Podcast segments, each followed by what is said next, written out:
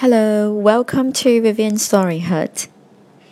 The story I'm reading is See How They Grow. Chick. It's a great learning book. It tells us how chicks grow. Okay, now please open the book. Hatching. This is my mother. She's sitting on her eggs. Inside each egg, a chick is growing. One of them is me. I start to chip around the inside of my eggshell. I push my shell apart. At last, I'm free. Out of the egg. I'm one hour old. My feathers have dried, and now they are soft and downy. My brothers and sisters have hatched too. We are chirping to each other, learning to feed.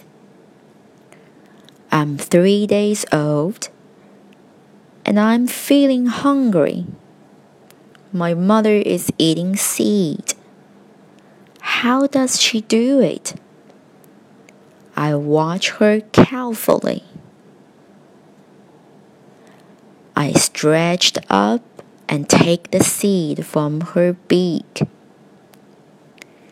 It tastes so good, I decide to pack some myself.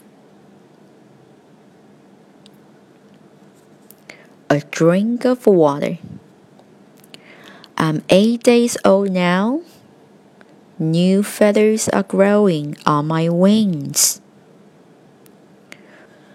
What is mom doing?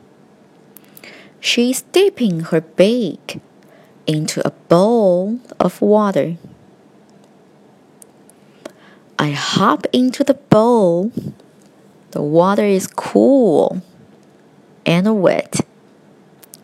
My sister is getting in too. False alarm. I'm two weeks old.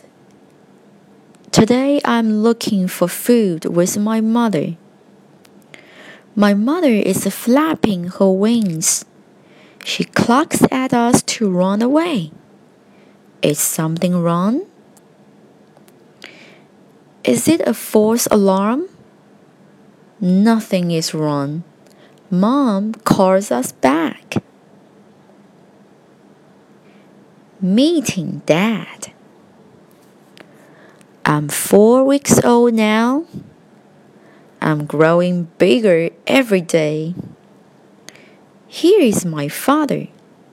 Look how big he is. Dad is very friendly. He lets me ride on his back. Growing bigger.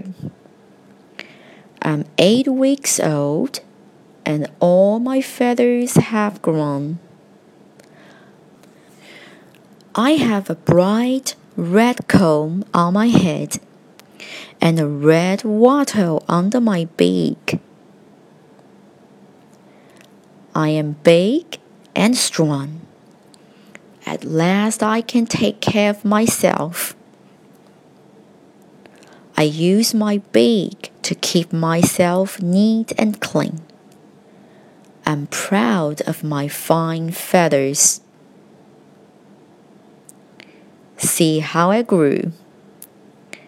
The egg just hatched three days old, eight days old, two weeks old, four weeks old, eight weeks old.